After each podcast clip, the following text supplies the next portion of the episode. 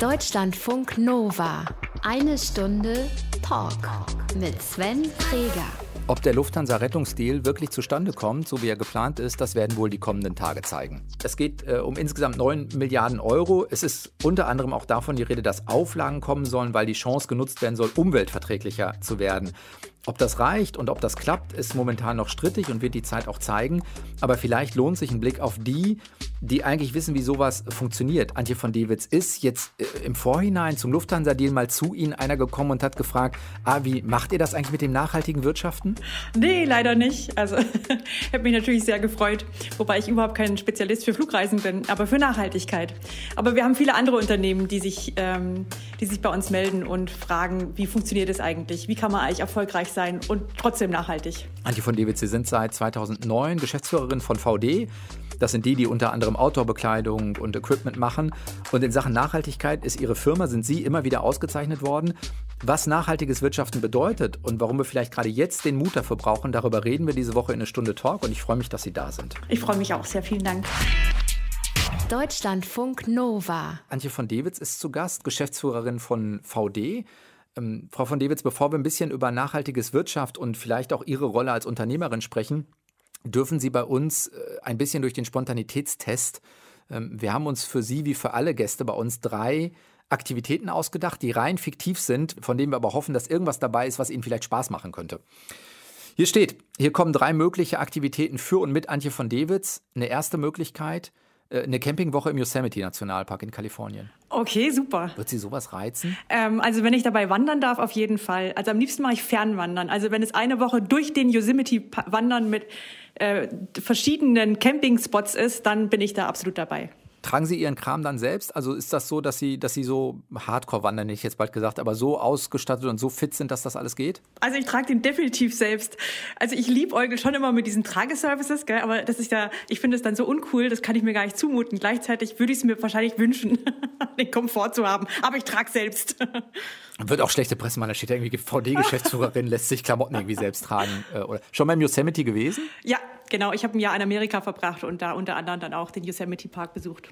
Und, also ist das was, was Sie landschaftlich auch reizt? Es ist ja, wenn ich das richtig im Kopf habe, relativ äh, Sierra Nevada, so relativ karg vom, vom Fels her. Ja, aber unheimlich toller Reiz. Also auch diese Weite und ist unheimlich beeindruckend. Ich, sehr spirituell auch. Also mich hat es sehr angesprochen. Wann waren Sie da? Ähm, mit 18. Als Austauschschülerin, Studentin? Genau, ich habe ein Jahr ähm, Highschool verbracht in, einer, in einem Internat in Tennessee. Oh. Chattanooga. Und bleibende Eindrücke hinterlassen? Ja, total. Also es war für mich ein ganz, ähm, ganz eindrückliches Jahr. Einfach überhaupt erstmal weg zu sein und dann auch Amerika. Eigentlich wollte ich natürlich in eine Großstadt. Ich dachte New York, bin dann in Chattanooga gelandet. Aber was total faszinierend für mich war, ähm, war die Landschaft. Also ab ab der Zeit ist eigentlich Outdoor für mich richtig cool geworden, weil in dem Internat eben auch ganz viel Outdoor-Programm ähm, da war. Also wir waren beispielsweise auch zwei Wochen in der Wüste äh, und haben da geklettert und dann Kanutraining und also danach war ich ein totaler Outdoor-Fan und so VD hat sich danach für mich ganz anders äh, anders dargestellt, viel viel spannender als vorher. Zweite Möglichkeit wäre oh, Durchschwimmen des Bodensees. Wir bleiben sportlich. Oh, auf keinen Fall. ich glaube, da würde Sorge, ich nach, vor, Sorge vor der Wasserqualität. Nee, nach 200, nach 200 Metern würde ich wahrscheinlich absinken wie ein Stein. Das ist nichts für mich. Aber also von der Landschaft schon. Das ist natürlich wunderschön bei uns am Bodensee. Aber, aber von Schwimmen ist nichts für mich. Dritte Möglichkeit: Die Ausstatterin für den Bundespräsidenten werden bei Außenterminen. Er müsste dann immer VD tragen. Hervorragend. das würde ich sofort annehmen. Ich würde auch gerne sein persönlicher Berater dann werden. In, in Style-Sachen oder insgesamt? Ach, insgesamt. Ich glaube, Sie haben, ich habe das gelesen bei Wikipedia, Sie saßen in der letzten Bundesversammlung, glaube ich, durch die Grünen abgesandt. Haben Sie ihn gewählt? Ja, ja, ich habe ihn mitgewählt, genau.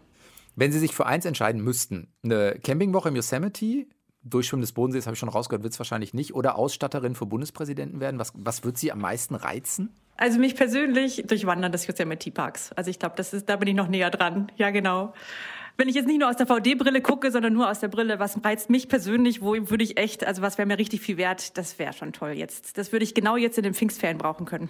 Weil gerade so viel los ist, so ein bisschen Entspannung gut tun würde, oder? Ach, weil ich jetzt eigentlich ähm, eine Woche durch Korsika wandern würde. Und das geht ja jetzt nicht. Und ich jetzt gerade auf der Suche bin, was mache ich jetzt diese Woche mit meiner Familie? Wo wandere ich jetzt lang? Und wenn ich jetzt diese Woche im Yosemite Park geschenkt kriegen würde mit Camping, wäre das genau das, was ich jetzt suche. Wenn Sie den folgenden Satz ergänzen müssten, könnten Sie das? Also nachhaltiges Wirtschaften ist Doppelpunkt? Nichts anderes in meiner äh, Ansicht äh, als die unternehmerische Verantwortung nur ganzheitlich gesehen. Können Sie das ausführen? Also was, Sie, was fällt für Sie dann drunter? Also ich bin eigentlich schon so ein bisschen, dass ich denke, so Nachhaltigkeit passt überhaupt nicht, weil es sich dann anfühlt, als ob das irgendwas ein extra Konzept ist, das man sich leisten kann oder eben sich nicht leisten kann. Und ich finde, darum geht's überhaupt nicht.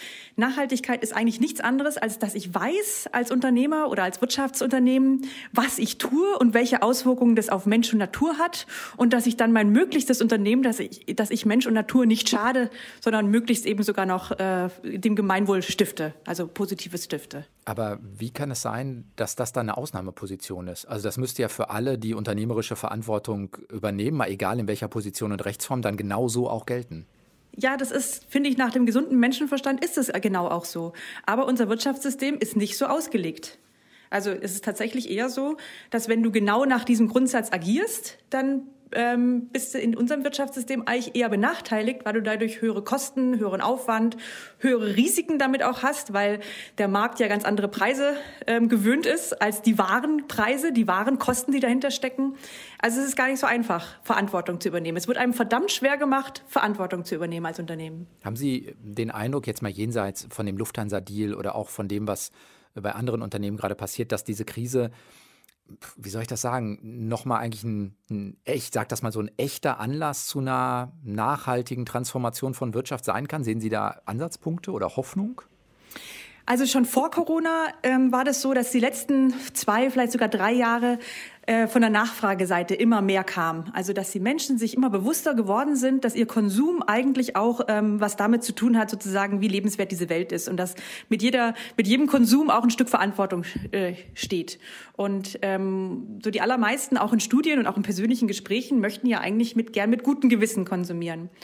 Und das haben wir schon stark gespürt vor, vor Corona. Und mein Eindruck ist, dass durch Corona die Menge dieser Leute einfach noch größer wird, die sich bewusst damit auseinandersetzen, wie möchte ich eigentlich leben, was ist eigentlich gutes Wirtschaften, was für Produkte möchte ich eigentlich kaufen. Das, das, dieses Bewusstsein wird nochmal gestärkt, ganz stark durch Corona. Aber der Trend, den gab es vorher schon.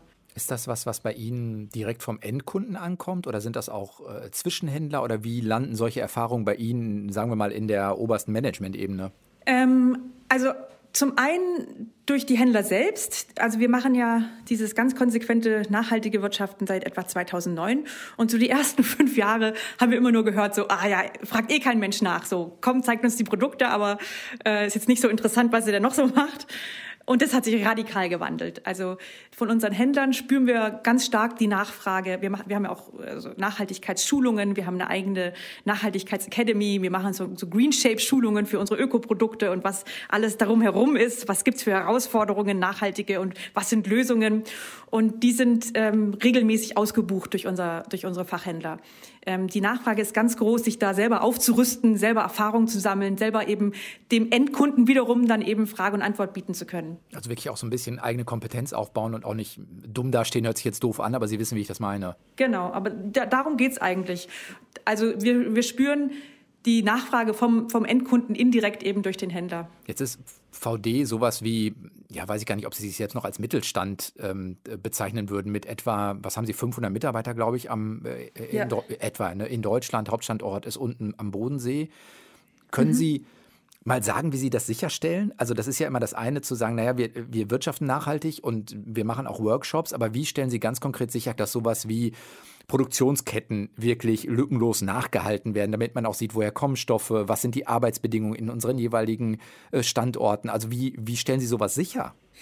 Also wir sind ja ein Teil der Textilindustrie sozusagen und stellen, stellen Bekleidung her. Das ist schon mal wirklich ähm, so. Was ja eher schwierig ist, ne, wenn man an Sweatshops und so weiter denkt. Genau. Viele Chemikalien, prekäre Arbeitsbedingungen, da die äh, Bekleidungsproduktion meistens in Asien ist und so weiter. Äh, auch wir arbeiten mit circa 45 bis 50 Produktionsstätten zusammen ähm, und davon sind 80 Prozent tatsächlich auch in Asien. Ähm, und wie stellen wir das da sicher? Also wir haben unsere eigenen Teams, das heißt, wir äh, produzieren da vorwiegend in China und in Vietnam, haben vietnamesische und, und chinesische VD-Mitarbeiter auch, die laufend in den Produktionsstätten sind. Wir suchen die persönlich aus, wir arbeiten mit denen über viele, viele Jahre zusammen in, in diesem kontinuierlichen Verbesserungsprozess. Und dann, ganz, ganz wichtig, sind wir Mitglied der Fairware Foundation. Ähm, die Fairware ist, also alle die, die sich für nachhaltige Textilien interessieren, das ist wirklich aus meiner Sicht das beste Siegel.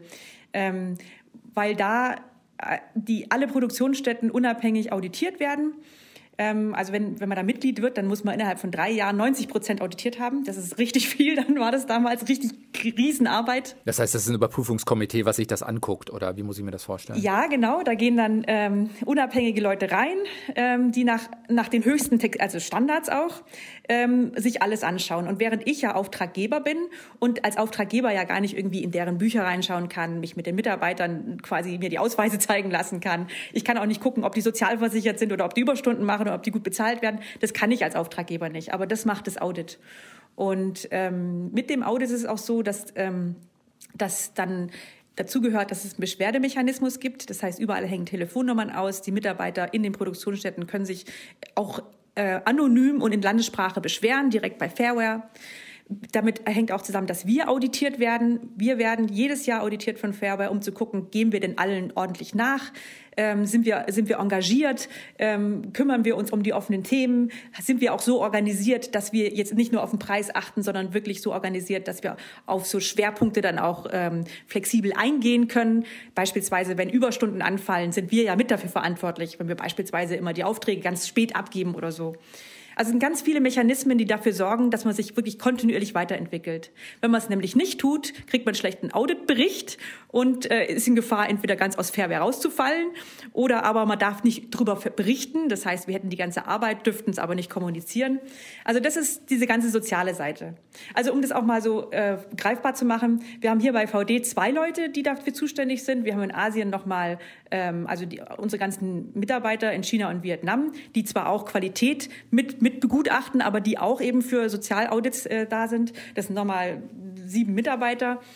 Ähm, also das, das ist ein richtig großes Thema bei uns. Also kostenintensiv und arbeitsintensiv. Was ist denn, wenn so ein äh, Auditbericht zurückkommt? Sie sagen es ja selbst, es ist immer eine Entwicklung. Was stand denn in den letzten Jahren vielleicht mal drin, wo Sie auch gemerkt haben, ah, guck mal, da haben wir tatsächlich auch eine Baustelle. Da müssen wir hingucken, weil wir uns vielleicht bislang nicht oder noch nicht drum gekümmert haben. Also in den letzten Jahren gab es da keine Überraschungen, denn man arbeitet ja kontinuierlich an den Themen. Also was schon mal überhaupt kein Thema ist, äh, ist Kinderarbeit. Ich glaube, das kam vielleicht in den zwölf Jahren, äh, seit 2010 sind wir Mitglied. Also in den zehn Jahren kam es, glaube ich, ein einziges Mal in einem einzigen Fall vor, dass eine 16-Jährige da gearbeitet hat. Also Kinderarbeit ist in der Outdoor-Branche kein großes Thema.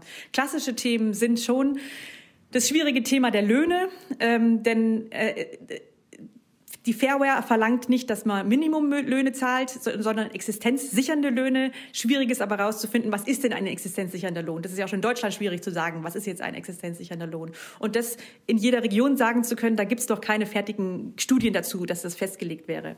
Aber da, da sich dem zu nähern, was ist ein existenzsichernder Lohn, so dass es auch nachvollziehbar ist und wo liegen wir da äh, und wie können wir da auch Einfluss üben, denn wir sind ja nur ein Produzent, äh, ein Auftraggeber von mehreren. Das, das ist eine lange Entwicklung. Da bin ich auch wirklich stolz drauf, dass wir da jetzt wirklich gut dastehen in den Produktionsstätten. Wobei das ist auch nicht so, wie, wie man so die Bilder im Kopf hat, Bangladesch und total äh, furchtbare Produktionsstätten oder so, sondern das ist ja in, in der Outdoor-Branche so, das sind funktionelle Materialien, funktionelle Technologien. Du brauchst richtig, ähm, du brauchst Facharbeitskräfte, die da arbeiten. Die werden auch entsprechend bezahlt. Und in China und Vietnam ist es so, dass es viel attraktivere Industrien gibt als die Bekleidungsindustrie. Das heißt, die Bekleidungsproduzenten müssen sich richtig was einfallen lassen, damit sie ihre Mitarbeiter halten können. Also das ist auch nicht so das total prekäre Thema. Aber so ein Thema ist exzessive Überstunden. Das ist immer wieder ein Thema, weil eben gerade bei uns in der Branche ist es so, wir haben zwei Saisons. Also nicht wie in der Fast Fashion 26 Saisons pro Jahr, sondern eben zwei. Und das ist eben dann nicht ganz einfach sozusagen, die Produktion das ganze Jahr über auszulasten. Das ist ja ein bisschen die, ähm, die soziale Seite, auch der Arbeitsbedingungen. Das andere ist ja mindestens bei Nachhaltigkeit alles das, was mit Umweltbedingungen oder Umweltverschmutzung zu tun hat. Also ich denke an sowas wie ähm, PFCs, also per- und polyfluorierte Chemikalien, die ja in, gerade in der Outdoor-Branche, also alles das, was ähm, wasserdichte Kleidung zum Beispiel ausmacht oder so, wird ja doch in vielen Outdoor-Branchen immer noch wieder eingesetzt. Wie haben Sie da, das machen Sie ja gar nicht mehr, wie haben Sie da den Switch geschafft? Das war wirklich, wirklich schwer. Ähm, also gerade gerade bei diesen PFCs ähm, haben wir versucht, seit 2010 davon loszukommen. Wir hatten schon die Membran gewechselt, da stecken die nämlich auch drin und dann steckt die eben noch als Chemikalie auf der Bekleidung drauf, um wasserabweisend zu sein. Und seit 2010 haben wir immer wieder auch ganze Bekleidungsreihen ausgerüstet mit PFC-freier ähm, Ausrüstung, also chemikalischer Ausrüstung auf dem Stoff. Und sind jedes Mal wirklich äh, damit reingefallen, weil äh, das Ergebnis dann war, dass das zwar Chemikalien, also kein PFC drin war, die Funktion aber wahnsinnig schlecht war. Also das hieß, der Träger hat sich dann nass gefühlt und, und klitschig und ähm, wir haben dann jedes Mal uns dagegen entschieden, diese Ware an den Markt zu bringen und haben die auch wieder eingestampft, kostenpflichtig und ganz furchtbar. Ähm, wir haben tatsächlich erst geschafft den Umstieg, als Greenpeace darauf aufmerksam wurde. Ähm, Greenpeace hat eine große Kampagne gestartet und also es ist jetzt schon mehrere Jahre her und hat äh, auch tatsächlich den Fokus auf die Outdoor-Industrie gelegt äh, um uns da alle miteinander an Pranger zu stellen und zu sagen, so wir werben hier mit schönen Outdoor-Bildern und guck doch mal her, hier ist ja ganz schlimme Chemikalie drin. Ähm, das war einerseits, ich war total happy, dass Greenpeace kam, weil mir klar war, wenn die jetzt kommen und es zum Problem machen, dann finden wir vielleicht endlich Lösungen, dann entwickelt sich vielleicht endlich was. Aber gleichzeitig sind wir mit an Pranger gestellt worden. Also das war schon auch schon auch furchtbar. Das heißt, wie sah die Lösung oder wie sieht die Lösung aus? Ist es dann sozusagen ein Optimieren von anderen Werkstoffen, die man benutzt? Oder gab es dann irgendwann einen anderen, wo man gesagt hat, ah, guck mal, da wissen wir, da funktioniert es nicht umweltschädlich? Ähm, das ist das ganz, ganz Spannende. Also ich bin seitdem schon so ein bisschen ähm, technikgläubig auch geworden. Ähm, allein die Tatsache, dass das in den, in den Blickpunkt der Öffentlichkeit gerichtet wurde damit durch die Kampagne, hat dazu beigetragen, dass die Chemieindustrie sich bemüht hat um neue Lösungen und da weiterentwickelt hat, hat sich, hat auch dazu beigetragen, dass die Produktionsstätten viel bereiter waren, diese neuen Lösungen auch auszuprobieren.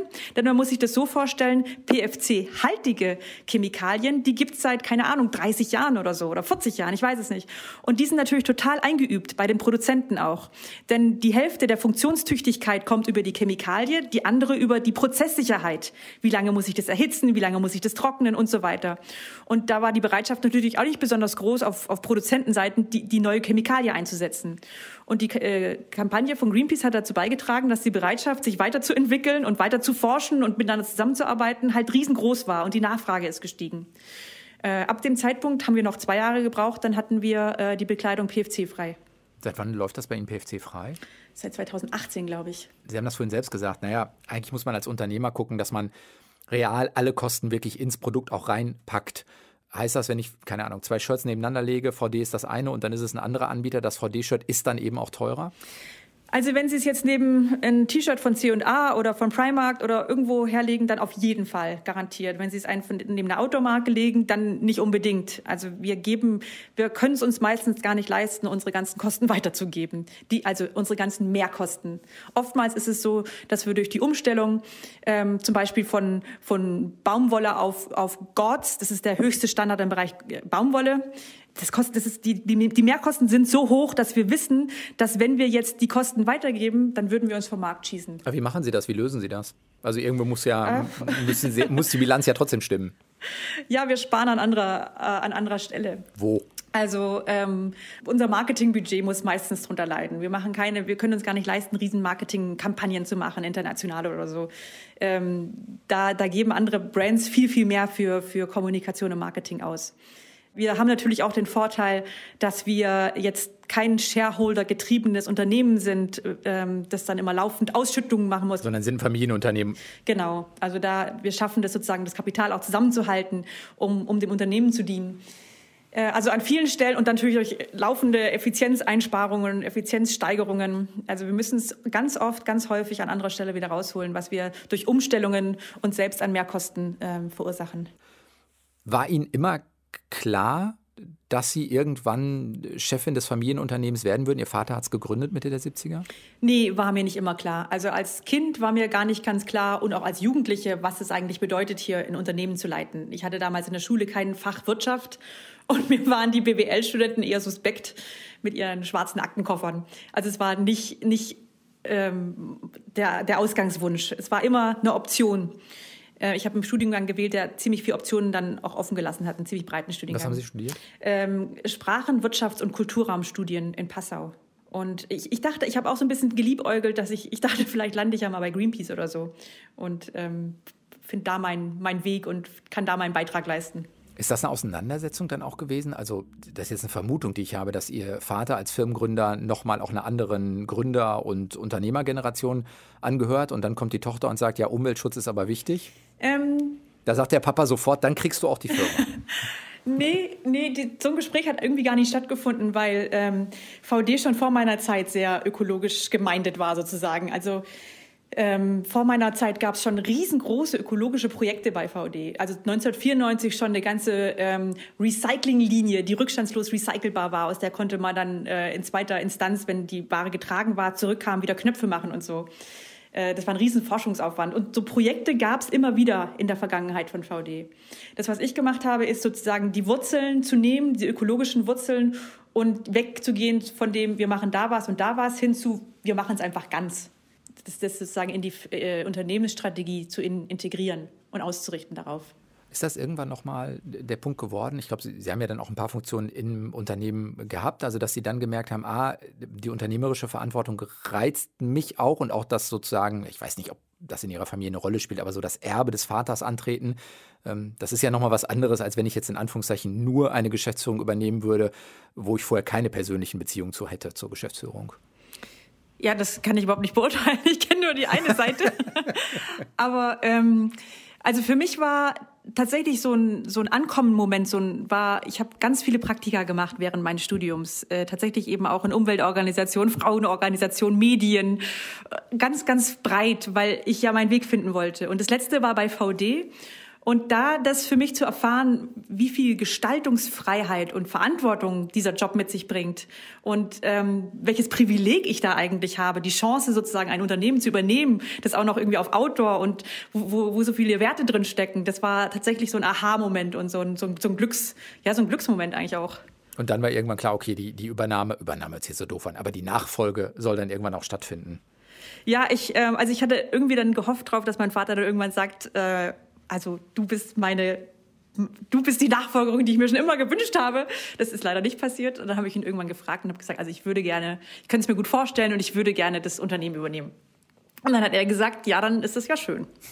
Gab es bei Ihnen nochmal einen Prozess, wenn man in so eine Position kommt, muss man sich ja irgendwann damit auseinandersetzen, zu sagen, okay, eine gute Führungskraft oder eine gute Chefin zu sein, ist folgendes. Können Sie das für sich in Worte fassen, was das für Sie ausmacht? Also inzwischen würde ich sagen, ähm, also eine gute Chefin zu sein, heißt ein guter Rahmengeber zu sein. Ich weiß ja, dass ich alleine dieses Unternehmen nicht leiten könnte. Also oder beziehungsweise ich bin nicht VD, ich bin nur ein Teil von VD, sondern quasi mein ganzes Team. Nur mit meinem Team kann ich VD leiten und kann ich kann ich dafür gewährleisten, dass dass wir tolle Produkte machen. Und deshalb muss es als Chefin, finde ich, ein guter Rahmengeber sein, dass, dass, dass mein Team zu, zu Höchstleistungen spielen kann und auch Lust drauf hat und, und sich mit der Firma hundertprozentig äh, identifizieren kann. Und äh, dazu, finde ich, gehört eben ganz viel, ähm, ja, dass man Vertrauen erhält, aber auch, aber auch geben kann, dass man anderen die Bühne lassen kann, dass man ähm, dass man eine, eine, eine, starke Kultur schafft, dass man auch Visionen ähm, kreieren kann, die, die, die bildhaft sind, an die, die, die auch Mut machen und die, die andere Leute mitnehmen und für die sich lohnt, einfach zusammenzuhalten und zusammen zu arbeiten und Spaß zu haben. Gab es irgendwo für Sie auch nochmal, keine Ahnung, so, sowas wie Rollenbilder, als jetzt sowohl vielleicht, um so eine Rolle für sich auszufüllen, aber ich denke auch an sowas wie, keine Ahnung, jetzt global mal eben gedacht, äh, ist Patagonia eine Marke, die zum Beispiel auch sehr stark auf Nachhaltigkeit setzt, äh, wahrscheinlich mit einem etwas anderen äh, Werbebudget, als, als das bei Ihnen der Fall ist. Aber gibt es solche Vorbilder nochmal, dass man sagt, ah, daran orientieren wir uns auch? Also eigentlich überhaupt nicht. Also haben wir, haben wir irgendwie nie, also ich habe es nie gehabt. Ich habe ähm, vielleicht auch deshalb einfach, weil ich, ich, ich kannte jetzt keine Frauen irgendwie als Unternehmerinnen oder so vielleicht deshalb nicht. Äh, aber wir machen auch bei VD ganz viel aus uns selbst raus, aus unseren Werten, aus dem, wo es uns hintreibt, so, so sehr organisch und wir entwickeln uns einfach aus uns selbst raus. Aber jetzt Patagonia ist gefallen. Äh, auf jeden Fall ist Patagonia ein befreundetes Unternehmen, das uns äh, sehr nahe steht sozusagen von den Werten und von der Ausrichtung. Sie haben das vorhin in so einem Halbsatz vielleicht gesagt. Also Sie sind eben keine AG, Sie haben kein Shareholder Value, auf das Sie gucken müssen. Sie sind, glaube ich, von der Rechtsform her eine GmbH und KKG, wenn ich das äh, gerade richtig im Kopf habe, und Sie sind die Geschäftsführerin. Heißt das eigentlich auch, keine Ahnung, man muss die Systemfrage stellen. Also eigentlich müssten viel mehr Firmen nicht Aktiengesellschaft sein, sondern eine andere Rechtsform haben, damit die überhaupt sich in Anführungszeichen leisten können, nachhaltig zu wirtschaften? Äh, mein Ansatz wäre, glaube ich, ein anderer. Ähm, also ich, äh, wir sind als Unternehmen auch Mitglied der Gemeinwohlökonomie und ich weiß nicht, kennen Sie die Gemeinwohlökonomie? Soll ich kurz Helfen erklären, Sie mir was mit zwei Sätzen? ähm, der Gedanke, der dahinter steht, ist, ähm, also wenn man in die Verfassung schaut, da steht da nicht drin, Unternehmen sollen dem Profit dienen oder so, sondern da steht eigentlich drin, ähm, Eigentum verpflichtet zum Gemeinwohl. Oder in der bayerischen Verfassung steht sogar, die Wirtschaft soll dem Allgemeinwohl oder dem Gemeinwohl dienen. Aber Sie sitzen noch in Baden-Württemberg. Ja, ja, genau. Aber das, die bayerische Verfassung hat es wirklich schön formuliert und das ist ja auch das, was dem gesunden Menschenverstand sehr nahe kommt. Ähm, aber wir finden das eben nicht wieder, also ausgeprägt. Das heißt, Steuersysteme äh, oder, oder auch eben ähm, die Bewertung von Aktiengesellschaften findet ja nicht auf solchen Grundlagen statt, sondern findet ja rein auf, auf Finanzkennzahlen statt. Mhm. Und äh, wir müssen eigentlich nur unser Kennzahlensystem erweitern, um eben Kennzahlen, die auch äh, diese Verantwortungs, diesen Verantwortungsfaktor, dieses soziale, ökologische Engagement abbilden. Dann ähm, wäre das ganz automatisch, weil die unter, also das ist ja, das ist nicht die komplette Systemfrage, das ist nur quasi eine Erweiterung des Systems um Faktoren, die aber verfassungsgemäßig eigentlich abgebildet sind. Aber da gibt es mindestens zwei Hürden. Das eine ist, es muss messbar operationalisiert werden. Da gibt es ja mittlerweile auch Ansätze für. Das zweite ist aber aus meiner Sicht die größere Hürde. Wer will das? Also wer geht da wirklich mit? Da müssen ja wirklich auch die Unternehmer, nicht nur in Deutschland, sondern auch weltweit sagen, komm, das ist für uns eine gesamtheitliche Anstrengung. Wir machen das gemeinschaftlich, weil wir das wollen. Also zum ersten, das gibt's. Also wir haben auch eine Gemeinwohlbilanz. Das ist wirklich, da kann man extern auditiert werden und dann gibt's da Punktzahl für jede Ausprägung und am Ende steht eine Punktzahl, die bewertet dann dein dein Beitrag zum Gemeinwohl und daran kann man ganz viel aufbauen. Äh, da könnte man steuern und was und sich nicht auch alles aufbauen auf dieser Punktzahl. Ähm, und ob das die Unternehmen wollen oder nicht. Also es wird ja häufig die Frage gestellt, kann man sich Nachhaltigkeit leisten? Und, und das ist ja das Gleiche sozusagen, wollen das die Unternehmen. Aber letztendlich ist es ja nicht so, dass Nachhaltigkeit teuer ist, sondern ähm, ich verursache Kosten als Unternehmen und ich übernehme aber nicht die Rechnung. So ist es heute. Also ich richte Schaden an durch meine Produktion in Asien oder sonst wo, aber ich zahle die Rechnung nicht und der Konsument auch nicht. Und ich überlasse es einfach anderen. Und ich finde, also wir als eine der reichsten Industrienationen der Welt wirtschaften und konsumieren auf Kosten von Mensch und Natur. Und das kann ja irgendwie nicht sein. Da kann man jetzt nicht fragen, oh, gefällt euch das doch nicht, wenn wir das nicht weiterhin so machen. Also da gehört für mich ähm, eine Gesetzgebung her, beispielsweise sei es in Form von Gemeinwohlbilanzen oder sei es in Form von ähm, Sorgfaltspflicht in den Lieferketten, die einfach gesetzlich verankert wird, dass Mindeststandards eingehalten werden müssen. Ich habe jetzt gerade noch ein, ähm, in diesen Tagen erscheint ein Buch, das Sie geschrieben haben, Mut steht uns gut. Da schreiben Sie auch nochmal sowohl ein bisschen aus Ihrer persönlichen Perspektive, aber auch, was Sie als Unternehmerin ähm, sozusagen als wichtig erachten. Braucht, ja, ich weiß nicht, braucht das Mut oder braucht es eigentlich nur, so wie Sie es sagen, hört sich ja so an, keine Ahnung, als ob es fast nur eine Frage, nur in Anführungszeichen eine Frage des Anstandes wäre. Also wenn man seinen Unternehmertum, Unternehmerinnentum ernst nimmt, dann kann man gar nicht anders.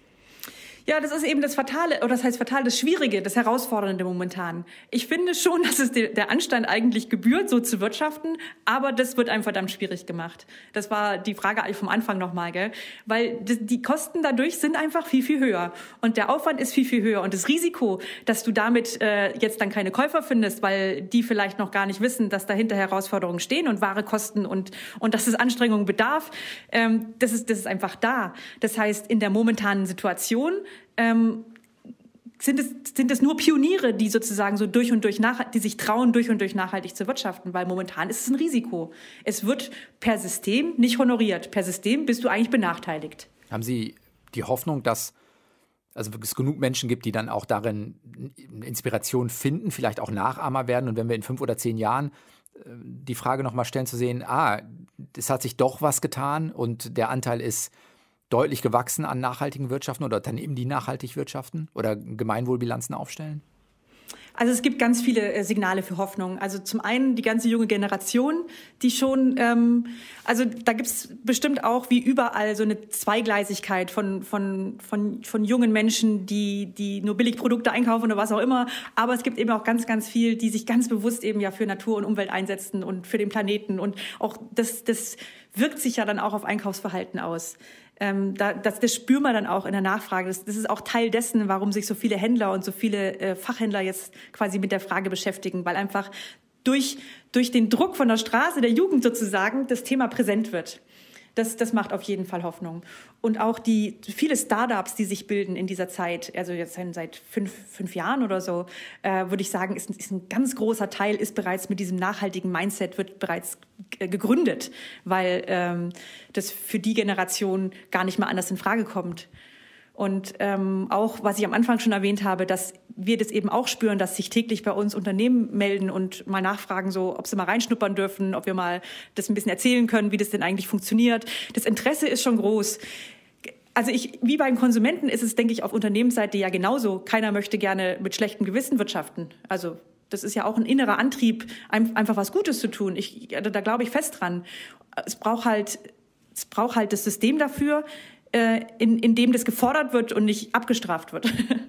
Haben Sie das Gefühl, wenn Sie, keine Ahnung, sich die eine Maßnahme, äh, die umgesetzt wird, wünschen dürften, es ist eher eine Frage von politischem Druck, also von Regulation? Oder ist es eher, wir brauchen noch mehr sowas wie bewusstseinsschaffende äh, Maßnahmen, also Fortbildungen und so weiter und so fort? Was ist für, aus Ihrer Perspektive die wichtigere Stellschraube oder die wichtigste Stellschraube, wenn man das sagen kann? Ich glaube, das ist so eine Henne-Ei-Frage. Weil, also ich frage mich das ganz oft, aber ich glaube, du brauchst wirklich tatsächlich das ganze Mobile an, an, an Maßnahmen. Aber wenn ich die eine Maßnahme mir wünschen dürfte, dann wäre es die Sorgfaltspflicht in Lieferketten und quasi quer durch alle Branchen. Dass man eben nicht nur, ähm, dass die eigene Verantwortung Verantwortung, die unternehmerische Verantwortung nicht an den Fabriktoren aufhört, sondern eben in die Lieferanten und Zulieferanten weltweit geht. Oder auch in Deutschland die Zulieferanten, wie wir jetzt in der Fleischindustrie schön sehen können. Sagt Antje von Dewitz, ist Geschäftsführerin von VD, gerade auch ein Buch geschrieben, das heißt Mut steht uns gut. Sie war diese Woche zu Gast in Deutschlandfunk Nova, eine Stunde Talk. Vielen Dank für das Gespräch. Vielen Dank auch. Wie immer könnt ihr das mindestens auf zwei Wegen hören, entweder direkt bei uns auf der Page deutschlandfunknova.de oder im Podcast wo immer ihr euch den herholt. Und ich bin Sven Preger und nächste Woche wieder da. Macht's gut. Ciao. Deutschlandfunk Nova. Eine Stunde Talk. Jeden Mittwoch um 20 Uhr. Mehr auf deutschlandfunknova.de.